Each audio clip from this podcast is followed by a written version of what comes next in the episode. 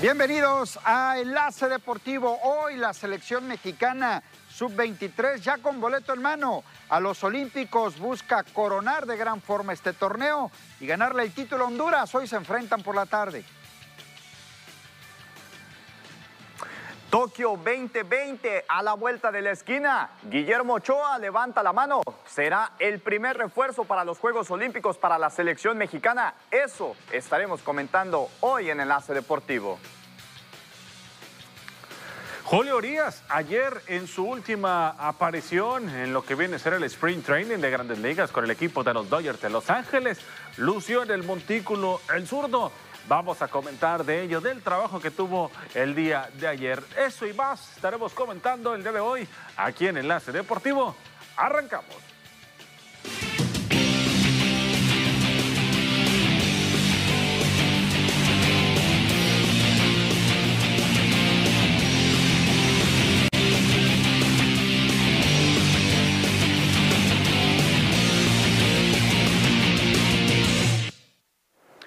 Bienvenidos a Enlace Deportivo, un gusto que nos acompañen. José Manuel, Ernesto, buena tarde. ¿Qué tal, Abisaid? Muy buenas tardes. Listos para adentrarnos con la mejor información. Buenas tardes, Abisaid, Ernesto Vázquez y amigos televidentes que nos ven a través de la señal de TVP, listos para llevarle las acciones del el día de hoy en Enlace Deportivo. Así es, Ernesto José Manuel, vamos a entrar en materia en todo lo que tiene que ver con el apasionante mundo del deporte. Hoy la selección mexicana de fútbol, la sub-23, ya la olímpica, ya no es preolímpica, es la selección olímpica, va a buscar coronar este torneo celebrado en Guadalajara con el título derrotar a Honduras. Creo que es una obligación para México, eh, creo que hay que ganarlo, creo que hay que salir a ganar el partido, aunque el objetivo ya se cumplió. México debe demostrar por qué es el mejor del área de CONCACAF. En toda categoría, México es el mejor en CONCACAF y hoy tiene que coronarlo con el título ante Honduras. Eh, sí, yo, creo que no tiene que demostrar nada más, tiene la, obligación, de hacerlo, ¿no? O sea, ya, exactamente. Yo creo que México ya lo es, el grande de CONCACAF. Ya tiene rato que, que, sigue y se mantiene con ese, pero es una obligación para México, ¿no? O sea, es una obligación, si, no lo gana hoy, este, sin duda alguna, pues no, no va a perjudicar en el aspecto del tema olímpico, va a perjudicar la obligación que tenía México al, derrotar a la selección catracha, ¿no? Yo creo que le va a ganar a Bisaid. ¿Y, ¿Y qué es lo que tiene que demostrar hoy México, más allá de la victoria? Demostrar los goles, o sea, esos goles que, que no pudiste hacer y que y te faltaron y que tuviste mucha llegada en partidos anteriores, poderlos concretar el día de hoy. ¿no? Fíjate, para Jaime Lozano creo que la tarea ha sido completada, el conseguir el pase a Tokio 2020. De ahí en más creo que el trofeo, levantar este trofeo del preolímpico en tu tierra, en México, en Guadalajara, Jalisco, que se va a disputar, se está disputando y se está llevando a cabo este torneo, es una obligación más que meramente. ¿Para qué? Para demostrar que la hegemonía, lo que representa México en la CONCACAF, que eso ya está más que claro viendo goleadas, pero sí el punto que tocaba Ernesto Vázquez es interesante porque has quedado mucho a deber en cuestión ofensiva. En la defensiva creo que haya quedado algunas dudas en el sentido de que no se le ha presentado alguna eh, situación a Jaime Lozano de que tenga que sentir presión o que tenga que recurrir a muchos elementos, a mover sus estrategias. Para Sebastián Jurado creo que este día sería importante para poder demostrar si se necesita o no otro guardameta. De eso vamos a platicar más adelante, que es muy interesante José Manuel, el tema que tocas de los refuerzos y que ver un portero, eso te lo puedo asegurar. En, el tema de qué esperar para hoy, ya lo decías, Ernesto, coincido contigo, ganar el título es una obligación para México. Aunque el objetivo ya se cumplió, hay que ganar el título, hay que ganarle Honduras para demostrar lo que ya te comentaba.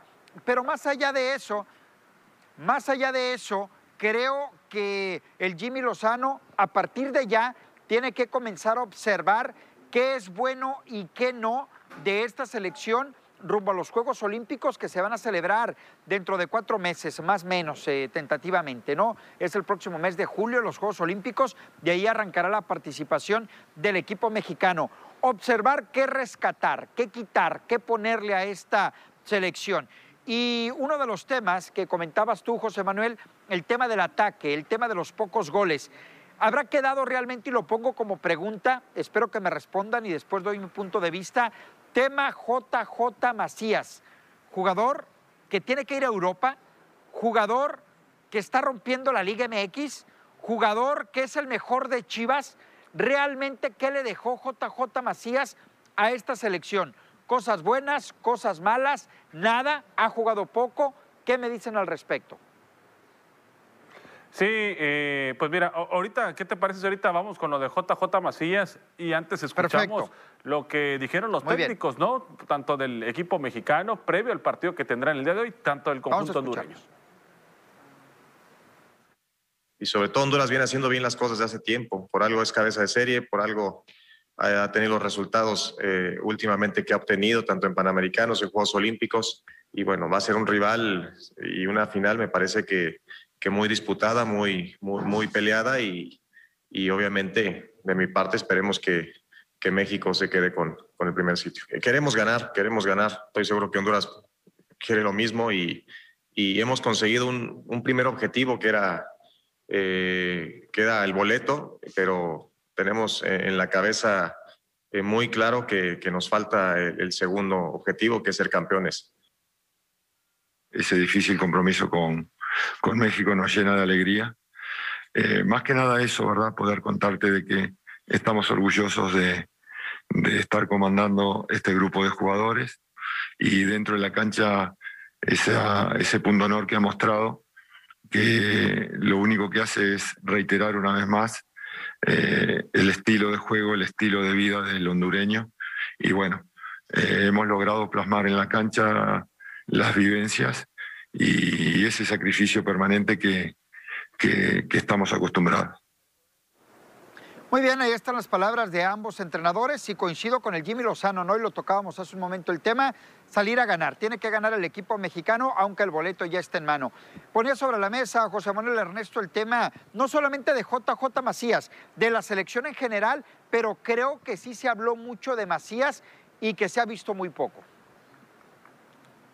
Fíjate, creo que en el tema de JJ Macías es entendible en los primeros dos juegos que se jugaron de, de grupos. Recordemos que Jaime Lozano le dio descanso esto debido a una molestia muscular que se le presentó, pero de ahí en más tuvo las oportunidades, pero no supo aprovecharlas. No se le encontraba esa figura que representa ahí en Chivas, ese olfato goleador tuvo algunas oportunidades muy claras, pero sabemos que las estuvo desaprovechando.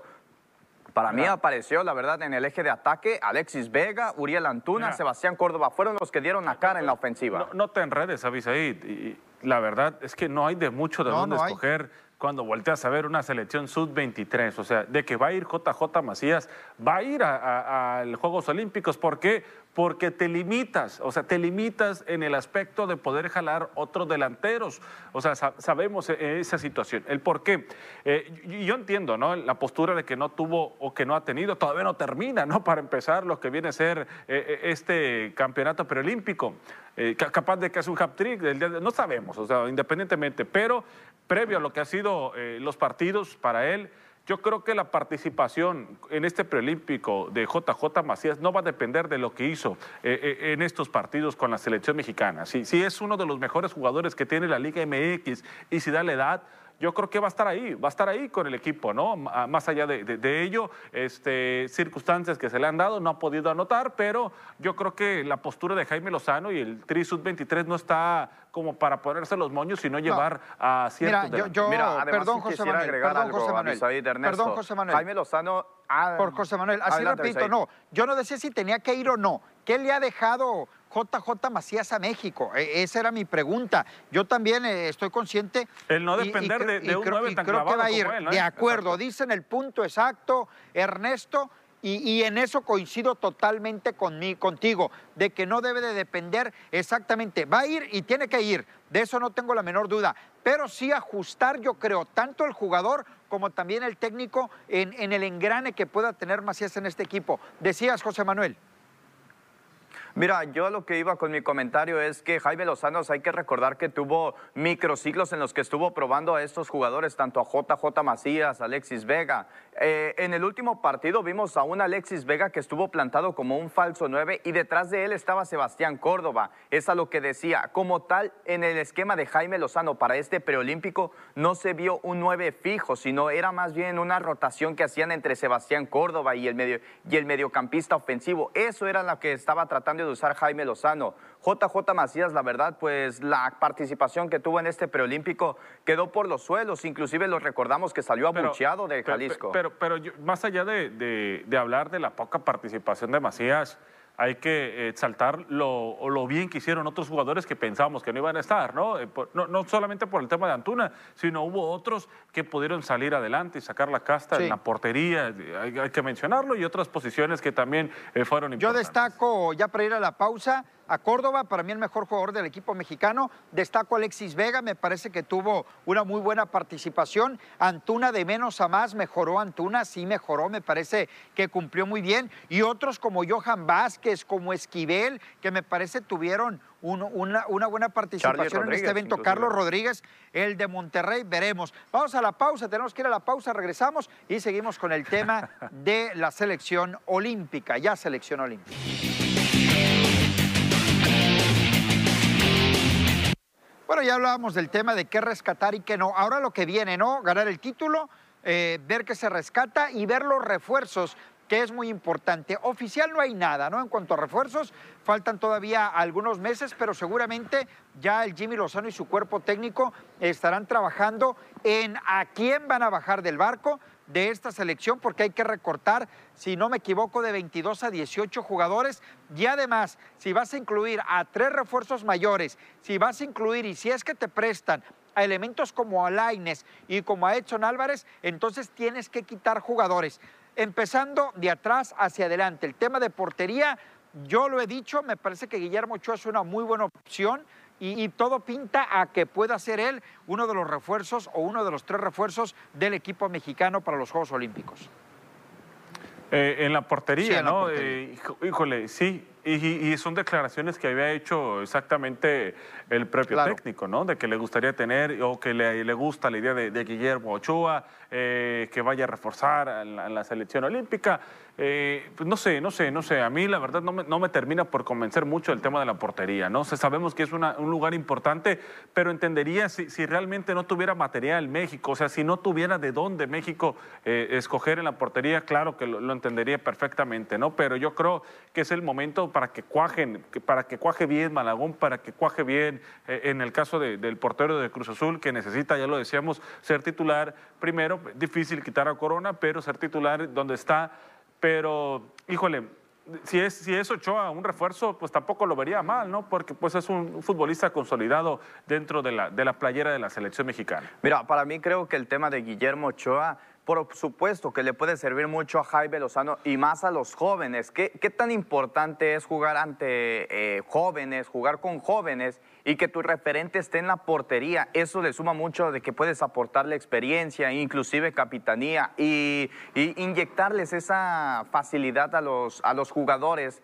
esa visión de campo que te representa Guillermo Ochoa. Sí, tal vez el tema de las salidas que representa este guardameta mexicano, que sabemos que tiene muy buena agilidad, que tiene buen resorte y buenos reflejos también, que es muy importante. son los reflejos. ¿eh? Pero su salida ah, es ahí donde ha fallado el guardameta y no, no echemos mentiras, la verdad. En ese tema, Guillermo Ochoa queda, ha quedado mucho de ver en el tema de las salidas.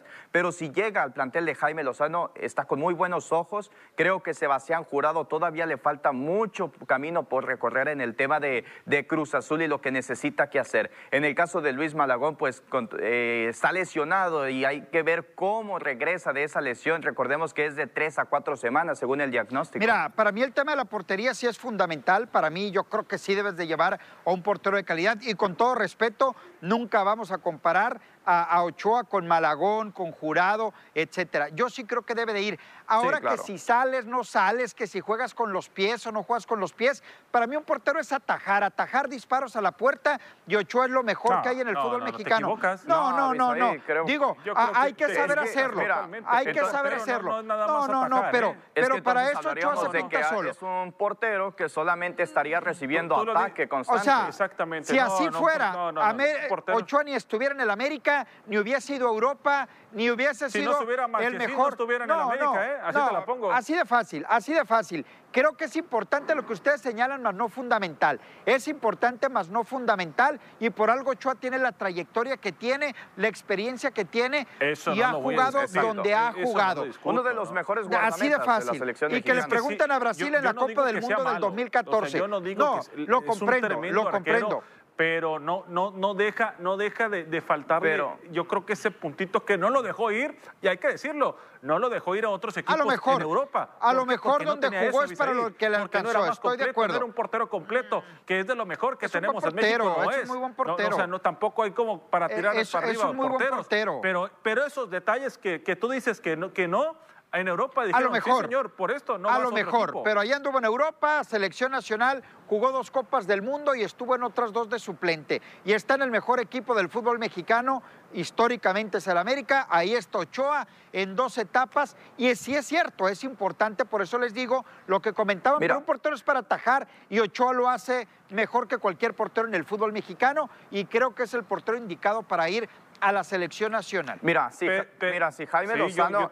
Yo, también coincido contigo y prefiero Ochoa. Si vas a llevar un portero, yo prefiero Ochoa que a Talavera, ¿eh? si así te lo pongo. Pero en mi consideración, eh, eh, eh, no, no, no, no es como que, se, que urja yo la creo que sí, Para Jaime Lozano sí. y lo va a llevar. Mira, para Jaime Lozano creo que Guillermo Ochoa representa seguridad y eso es lo que está buscando el técnico porque sabes los rivales que vas a tener enfrente. Ahí, viendo las estadísticas, en, en los Juegos Olímpicos de 2012 llevaron a Corona, en los Juegos Olímpicos de 2016 llevaron a Alfredo Talavera. No vería con malos ojos que en estos Juegos Olímpicos llevaran a Guillermo Ochoa. Creo que se viene la oportunidad para este guardameta. Ochoa, va a ir un central. Si no es Héctor Moreno, va a ser, va, a ser Salcedo. Y en el ataque, Tecatito ya levantó la mano. Carlos Vela no va a ir pero ahorita vamos a tocar el tema de Carlos Vela. ahorita vamos a tocar el tema de Carlos Vela. Perdón, Ernesto. El Carlos Salcido, hay algo que me dijo y me gustó mucho, ¿no? Que le gustaría que el refuerzo, los refuerzos que fueran, fueran aquellos hombres que tienen calidad, pero que ya hayan vestido la selección en aquellos Juegos Olímpicos de Londres 2012. O sea, para que, para que puedan contar con Pero ¿quién te gusta de esos? O sea, eh, y, eso no estaría no ¿Quién te gusta de esos? Así para escuchar a Gerardo Martino. ¿Quién te gusta de esos? Pues Caray, no, pues hay, hay que sentarnos a ver, no hay, nadie. hay buenos elementos que podrían reforzar Héctor Herrera. Que podrían reforzar Héctor la Herrera ¿eh? no lo van a prestar, va a ser muy complicado. El único que levantó la mano es Tecatito Corona, que me parece una buena opción, pero de no ir él, va a ser Henry Martin y va a ser en la defensa. Pues tampoco Herrera es como que es titular en el Atlético de acuerdo, de, ¿eh? acuerdo. A lo mejor sí lo prestan. Puede ser y podría ser una buena opción, pero ya veremos. Carlos Vela, ¿qué les parece? Carlos Vela podría levantar la mano o no. Si les parece, escuchamos al Tata Martino que habla al respecto y comentamos del tema de un posible llamado del Jimmy Lozano a Carlos Vela a reforzar en Olímpicos. Eh, lo que sí dije de parte de, en el caso de Carlos, ya lo dije algunos hace mucho tiempo atrás, es que cuando uno está a disposición de selecciones, está a disposición de todas las selecciones. Eh, no se puede estar eh, a disposición de una selección sí y de otra selección no. Con lo cual me parecería ilógico este, recurrir a un futbolista que no tiene disposición total para, para vestir la camiseta de la selección en, la amplitud de la palabra. Ilógico, dice el, el señor Tata Martino. Dime, Ernesto. Hablar de Carlos Vela es como hablar de Rui Díaz, ¿no? Es como hablar de elementos que no los puedes convocar a la selección y no tendríamos que hablar de ellos, ¿no? O sea, no, no tendríamos que hablar de ellos. Pues. Yo, yo insisto, yo insisto, cuando hablamos de un futbolista que destaca en Europa es porque va a tener un beneficio al fútbol mexicano. o un futbolista que está destacando en el extranjero es porque le va a traer un beneficio al fútbol mexicano, ya es en selección o en su regreso, ¿no? Pero hablar de Carlos Vela, ¿qué beneficio le trae al fútbol mexicano? ¿Qué beneficio le trae al fútbol mexicano? Ni a la selección, a nada, de nada. Le estamos regalando publicidad gratis a este pues señor. Pues negativa, ¿no? Negativa. yo pondría Mira, en el caso de Carlos Vela, creo que es entendible lo que dice el Tata Martino. Se le ha pedido y se le ha solicitado muchas intenciones. Y yo no entiendo, la verdad, y ustedes, esta pregunta es para ustedes, compañeros. ¿Por qué decirle que no a la selección mexicana, a la convocatoria? Porque hemos visto en las convocatorias de otros países que van automáticamente, que no, la piensan, que rápidamente van a representar al país. ¿Y por qué en México hay ese problema específicamente? Mira, Carlos Vela tiene algo, no sé qué es, no sé qué es lo de Carlos Vela. A lo mejor pudo jugar en mejores clubes en Europa, pudo, quién sabe, ¿eh? ¿Quién sabe? A lo mejor la calidad la tenía para jugar en clubes de un poquito más nivel que donde, que donde anduvo Carlos Vela, pero creo que algo tiene Carlos Vela y le detectan los técnicos que no les termina de convencer. Es un rockstar. Ojo, es un gran jugador. En ningún momento he dicho que no lo sea. Gran jugador de lo mejor que ha salido de nuestro país, pero algo tiene Carlos Vela que no dio ese salto y que no se mantuvo en Europa cuando, entre comillas, lo señalo, eh, sigue teniendo nivel. Está en la MLS, una liguita pequeñita, muy pequeñita, acá en nuestro, en nuestro continente y en el mundo ni se diga, eh, pero ya no se mantuvo en Europa y por algo fue el tema de Carlos Vela. Y decirle que no es selección, tú lo dices, José Manuel, porque elementos como Messi, como Cristiano, adoran jugar en su selección nacional y Carlos Vela simple y sencillamente no. Mira, Abisaid, Ernesto, hay que entender esto. Carlos Vela lo ha dicho abiertamente en entrevistas que le han hecho, que a él no le gusta jugar fútbol, a él no le fascina el fútbol como tal, que él prefiere ver un partido de básquetbol. Sí le gusta jugar, sí le gusta jugar porque cobra, no le gusta verlo. ¿Qué es lo que tiene Carlos Vela? Tiene un talento natural y como tal, como a él no, le, no se vuelve tampoco fanático, es un Messi, como no es tampoco perseguidor es un de lo que viene a ser el fútbol, por eso, tampoco es un Messi, por eso no puede explotar muy bien sus Vamos cualidades. a ir a una pausa, regresamos para cerrar el tema y hablar de la selección mayor que ya está jugando, por cierto, regresamos.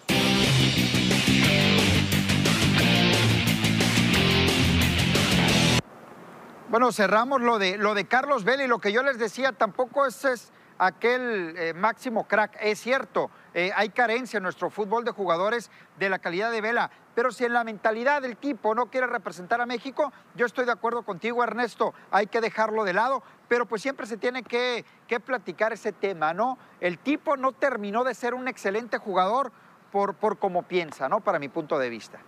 si bien es cierto, marcó diferencia en la selección sub-17 en aquella Copa del Mundo, más allá de eso, ¿qué más le ha entregado nada, México? ¿no? Y, es cierto, fue, fue, una figura importante, pero no era la única figura. ¿no? Yo creo que en aquel momento había futbolistas muy interesantes que traía la selección que no dependían meramente de Carlos Vela. Entonces, eh, en aquel sub-17, campeones del mundo, pero ya en la, selección mayor o en otro, la verdad no ha marcado una, que diga, diferencia descomunal, Carlos Vela, ¿no? O sea, México está donde ha estado con Carlos y sin Carlos Vela. O sea, ha llegado donde ha llegado con Carlos o sin Carlos Vela. O sea, yo creo que está de más seguir platicando de Carlos Vela y lo que hace Carlos Vela cuando a él no le interesa ni siquiera lo que ocurre en el fútbol mexicano.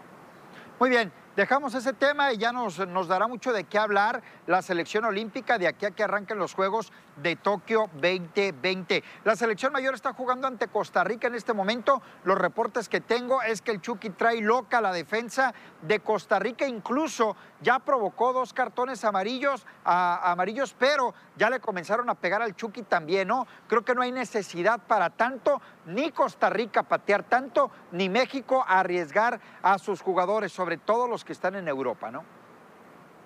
Mira, me gustaría dar el 11 rápidamente de lo que presentó Tata Martino para este juego. Alfredo Talavera en la portería, Héctor Moreno con Carlos Salcedo, Sánchez por lateral derecha, Arteaga por la izquierda, yo, eh, Jonathan Dos Santos en el medio campo con Romo y Eric Gutiérrez también que tiene participación, Tecatito Corona por una banda, Rodolfo Pizarra con la 10 y el Chucky Lozano está por una banda. Ese es el 11 que tiene el Tata Martino hasta el momento y me gusta mucho eh, que está teniendo participación Carlos Salcedo y Héctor Moreno. Ahí podemos darnos un amplio panorama de qué tan bien llega Héctor Moreno para esta selección.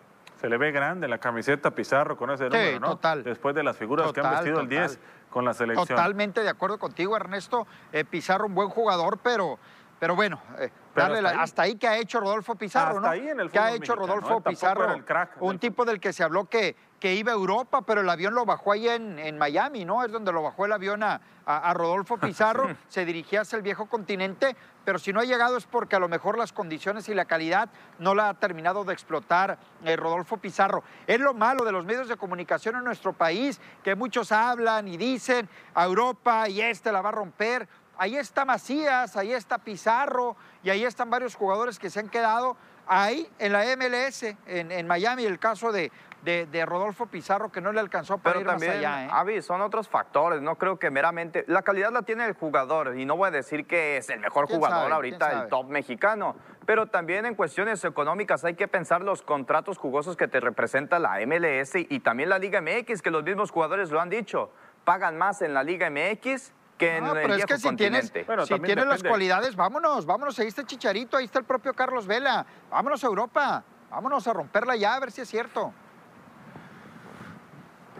No, sí, yo, sí coincido con José Manuel, hay factores que, te amarran, ¿no? Hay factores que, te impiden, ¿por qué? Porque hay que entender, ¿no? Los que van de Argentina, los que van de Brasil, los que van de Colombia, van, van realmente porque se quieren superar en el tema de futbolístico y lo segundo, pues ahí va aunado lo salarial, ¿no? Que, que es lo que, aunque se vayan a un equipo chico de, de, España, van a ganar mucho más de lo que estaban ganando en sus ligas allá en Sudamérica. Y acá en México sí suele pasar eso, ¿no? O sea, me voy a ir a un equipo eh, mediano a España y a ganar la mitad de lo que gano acá. Entonces yo creo que en la balanza del futbolista, híjole, ah, va a terminar por pesar lo económico, que al final pues es la papa lo que termina por pues, dar por Desde ahí estamos mal en la mentalidad, ¿no? Porque si te vas a ir ganando menos no significa que vas a ser pobre o que vas a ganar una pobreza. Vas a seguir ganando muy bien y con la posibilidad del trampolín de saltar a, los primeros planos. Mira, Ahorita, ahorita, Avisaída Ispuro, te hablan de una cadena de Estados Unidos para ofrecerte trabajo, pero te van a pagar la mitad de lo que ganas aquí con nosotros. dependen muchos factores, Ernesto. dependen muchos factores. Te van a pagar la mitad, es una cosa totalmente diferente. Es una cosa totalmente diferente y lo sabes. es diferente y lo sabes, Ernesto. Es diferente y tú muy bien lo sabes. Dependen muchas cosas. Ernesto, lo suel los sueldos, los sueldos de ellos andan por las nubes, Ernesto, por favor. Por más poco que te paguen en Europa, vas a seguir Es que mira, cobrando hay que entender que los jugadores tienen sus propios gastos y ellos mismos los han dicho. Y ya metiéndonos en cuestiones de cifras, estaríamos hablando de los problemas personales de los jugadores. Vamos a una pausa. No, no, no, están divagando. Mejor vamos a la pausa, regresamos aquí en el AC Deportivo. Están soñando.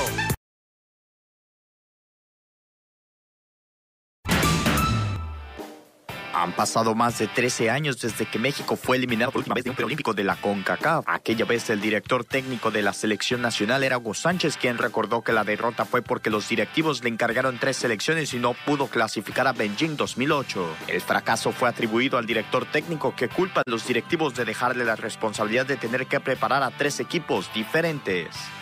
Los jugadores brasileños siempre han puesto de moda sus cortes de cabello, aunque estas veces no sean los ideales o los más estéticos del mundo, como muestra esta Neymar, quien actualmente marca moda con sus estilos. Sin embargo, hace 20 años el exdelantero Ronaldo Nazario mostró su look que actualmente le hace sentir avergonzado. Pido perdón a todas las madres que vieron a sus hijos hacerse el mismo corte de pelo, expresó Ronaldo sobre su corte de cabello que lució durante el Mundial 2002 cuando Brasil fue campeón.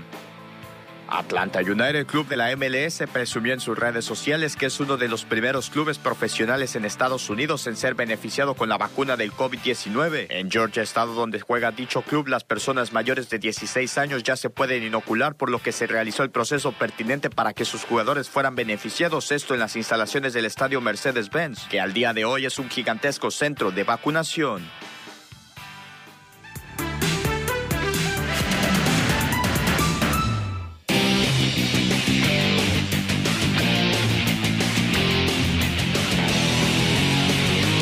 Bueno, vamos a dejar el, fútbol, ya tendremos oportunidad de seguir platicando. Los mexicanos a lo grande, mexicanos en grandes ligas, que van a tener esa posibilidad de andar en el equipo grande, ahí que sí. Pero arrancamos con Julio Urias. ¿Qué les parece el trabajo que realizó el de Culiacán el día de ayer para cerrar su etapa de pretemporada, declararse listo para abrir el próximo domingo como cuarto abridor de los Dodgers de Los Ángeles? Cinco, un tercio de entrada, no regala base, poncha tres, incluyendo a Otani y ponchó a Mike Trout también de los tres chocolates, 1.59 su efectividad, solamente una carrera limpia y dos hits. ¿Cómo ven a Julio Urias de cara al arranque de campaña?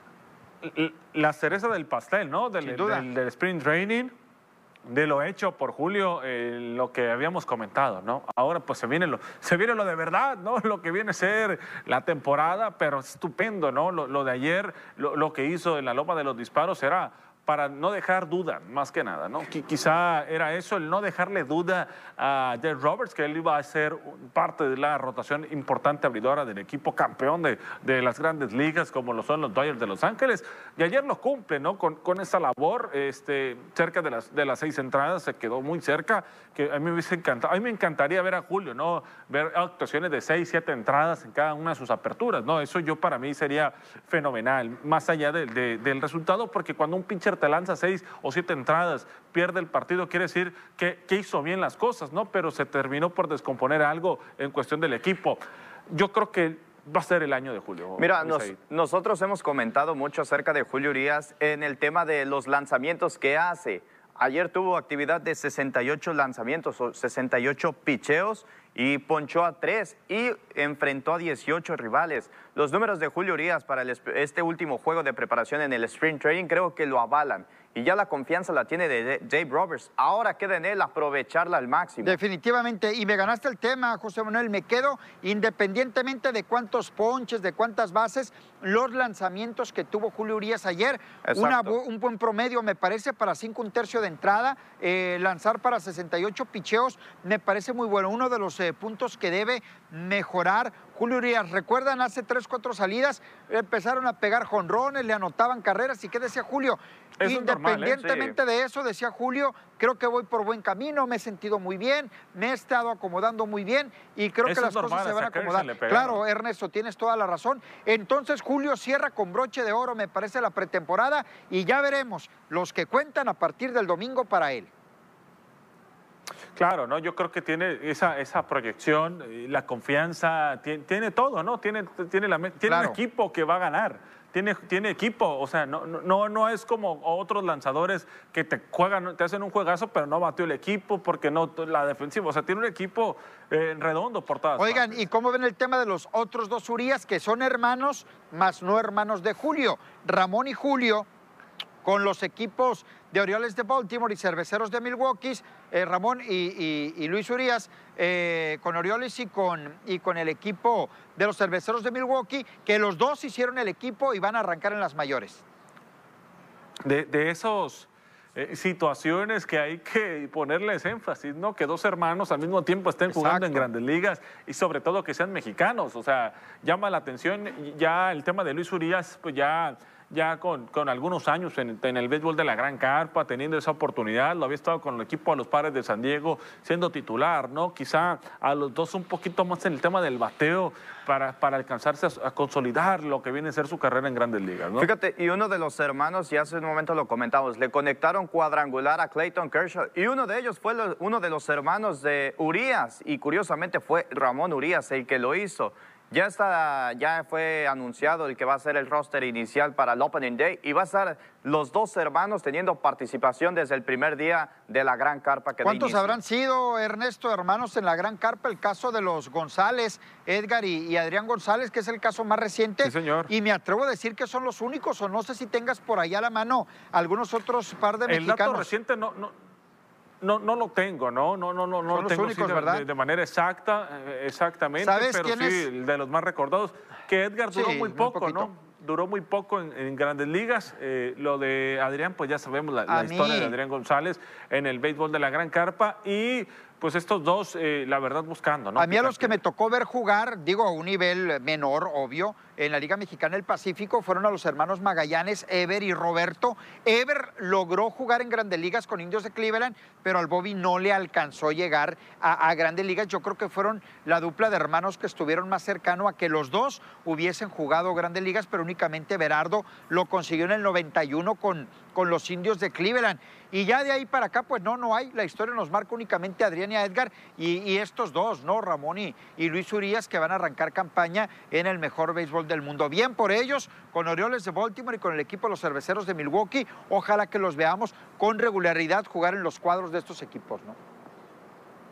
yo creo que sí, ¿no? Tiene que mejorar eso que, te menciono, Abisaí, el tema de, de, de la majagua, el estar con el bat y, conectar imparables. Eso va a ser porque a la defensiva lo hacen muy bien, ¿no? Sí, lo hacen muy bien, sin duda alguna. Los dos creo que, que tienen un potencial tremendo para, para hacerlo en el béisbol de las grandes ligas y el bateo va a ser fundamental. Lo decías, José Manuel, de vez en cuando se caen de la cama y conectan, conectan palos de vuelta entera. Ojalá que así sea para ellos. Estamos a, a dos días de que arranca el mejor béisbol del mundo. Vamos a la pausa, regresamos.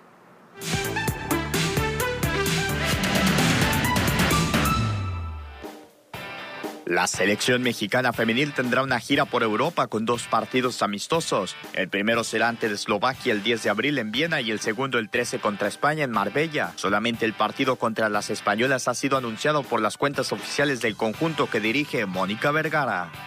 Ross Brown, director deportivo de la Fórmula 1, se mostró sumamente complacido por las emociones que regaló en el Gran Premio de Bahrein en el inicio de la temporada 2021 el Checo Pérez, carrera en la que lució especialmente Sergio Pérez, quien remontó 15 sitios al salir desde el pit lane para acabar en el quinto puesto.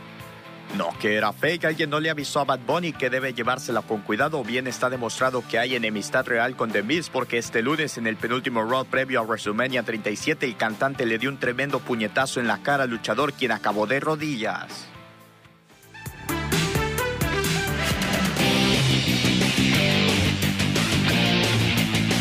Vámonos ahora con el tema de la Liga de Expansión. Hubo actividad el fin de semana, así lo programó este circuito debido al tema de la fecha FIFA, ¿no? No había actividad de la Liga MX y aprovecharon. Hoy Dorados va a regresar a la actividad después de que el sábado obtuvo victoria ante el Tapatío de dos goles contra uno con par de anotaciones de Adrián, Adrián Marín. Ayer el equipo sinaloense dirigido por Rafael El Chiquis García cerró preparación y hoy por la noche van a enfrentar a los alebrijes de Oaxaca en otro duelo más. Van a quedar tres partidos, quedan tres partidos Dorados tiene dos en casa, uno de visita, con todo a su favor para sacar los resultados que le permita mantenerse en zona de reclasificación y acceder a lo que es la siguiente ronda del juego a las 8 de la noche con 5 minutos. Teniendo ese, ese envío anímico, ¿no? Teniendo la confianza y el olfato goleador, el conjunto de, de, sinaloense, yo creo que va a ser importante para ellos no perderlos, no haber roto la racha y, buscar eso, ¿no? Ya estar, consolidar su, paso por la liguilla, lo que, lo que podría llegar a tener. Lo que tenía hasta el momento Dorados de Sinaloa, creo que se ha quedado atrás después de esa victoria que consiguió y que estábamos anunciando como extra, extra, porque nadie se creía que Dorados había conseguido sus primeros tres puntos. Ahora ya se vuelve una realidad de que ya empieza a sumar de tres, ahora de cuatro y ahora vamos a ver si se le presenta la oportunidad de nueva cuenta de sumar de tres. El olfato goleador creo que ha regresado para Dorados de Sinaloa.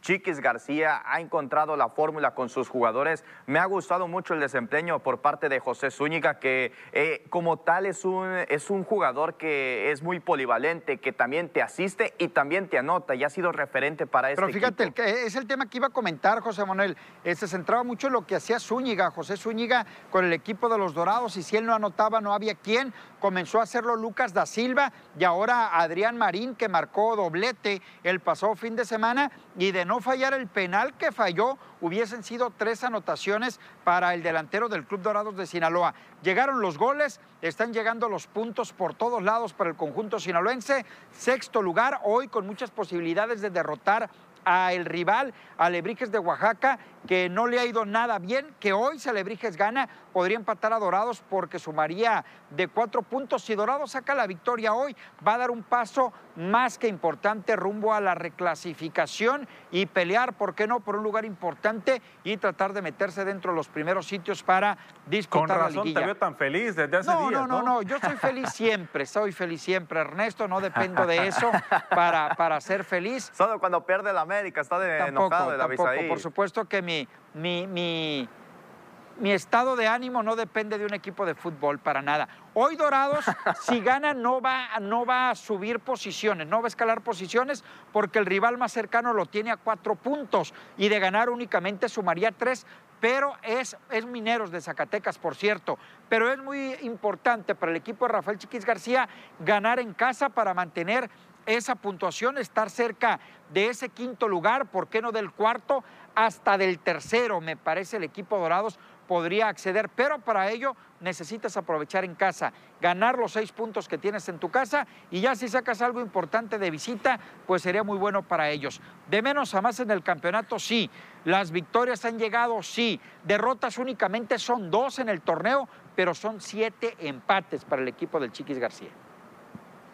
Fíjate, cuestionábamos mucho la llegada de Chiquis García porque al principio no se veían los resultados de forma inmediata. Ahora que ya se están presentando, pues bueno, ya nos adelantaste en qué posición se encuentra Dorados de Sinaloa y vaya que esperemos si el paso de Chiquis García le permita proyectarse más, más allá de la liga de expansión, sino a la liga MX y que también la proyección de los jugadores siga creciendo poco a poco. Definitivamente. Vamos a ir a una pausa. Regresamos al juego nada más, eh, reiterar, 8 de la noche con 5 minutos. Pausa, regresamos.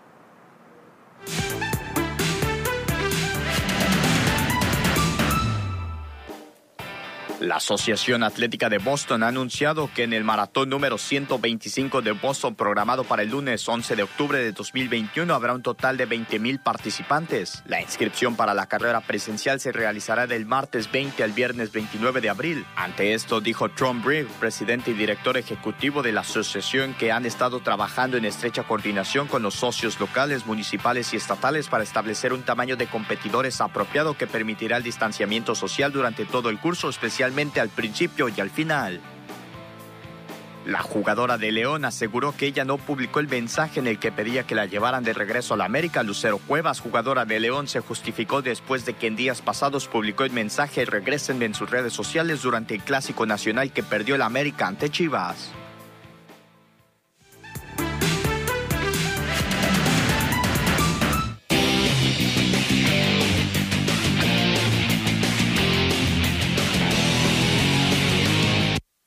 Estamos de regreso en el Enlace Deportivo. Ernesto José Manuel, retomamos el tema del béisbol. Parece que el Titán ha levantado la mano y que quiere ir a los Juegos Olímpicos con México. Me parece buena la idea, pero yo les pregunto, ¿tendrá el Titán esa calidad para ir a, Juegos Olímpicos? Perdón, calidad no, calidad la tiene. Estar en ritmo o poder entrar en ritmo de aquí a que se realicen los Juegos Olímpicos. O la tuvo. Es que no podemos decir si No, la calidad la tiene, la calidad la tiene. Hay que, hay que saber el ritmo, exacto lo que ha hecho en Grandes Ligas, lo que hizo en Grandes Ligas y lo que es el Titán ahorita. No, podemos decir si la tiene, porque es como decir que, todavía Hugo Sánchez tiene la calidad. No, el ritmo, el ritmo no O sea, la tuvo, fue una gran figura, pero el Titán está en ese proceso de retiro. no, pero es que desde cuándo no juega. ¿Desde cuándo no juega? Del béisbol. ¿Desde cuándo no juega el Titán? Tiene un montón que no juega. Por eso yo no puedo decir que todavía tiene la calidad del Titán y, a quién le vas a quitar el bat por dárselo al Titán. Tiene que demostrar el Titán que tiene esa calidad aún para ir a unos Juegos Olímpicos. Lo tiene que demostrar, no, nada más porque sí, eh, ir, ¿no? Sabemos que es una gran figura, un hombre importante en la historia de México, en la historia del béisbol, en la historia de los venados de Mazatlán, no cabe duda. Entonces, eh, caray, ¿no? Tiene, tiene que mantenerse, tener ritmo. Su último equipo, los Mets de Nueva York, ya hace algunas temporadas, temporada incompleta, lo dejaron libre los Mets porque no, no podía con sus problemas de espalda, ¿no? Entonces, caray, este, el Titán es bueno, es bueno que quiera, pero tiene que demostrar que, tiene ese nivel para poderle ayudar a México en unos Juegos Olímpicos. Curiosamente, ya estamos cerca de la fecha en la que hizo su debut en Grandes Ligas con los Rangers de Texas en el, en el 18 de abril del 2004, ya hace varios años que se dio eso. Un hombre que ha hecho 311 cuadrangulares, muy cerca de Vinicio Castilla y en cuestión de carreras impulsadas, pues cerca de, pasando las mil carreras impulsadas que ha realizado este hombre, dos años sin tener actividad y que llega a los mariachis de Guadalajara. ¿Qué tanto puede aportarle en la Liga Mexicana de Béisbol? Vamos a verlo, ¿no? Ahí con mariachis, como tú lo señalas, y ver qué tanto puede recuperar ese nivel del cual hablaba Ernesto Vázquez. Jóvenes, ya nos vamos, nos estamos despidiendo uh, de aquí del Enlace Deportivo México 0-0 con Costa Rica, medio tiempo. Hasta luego. Hasta luego, pásenla bien. Acá nos vemos. Por...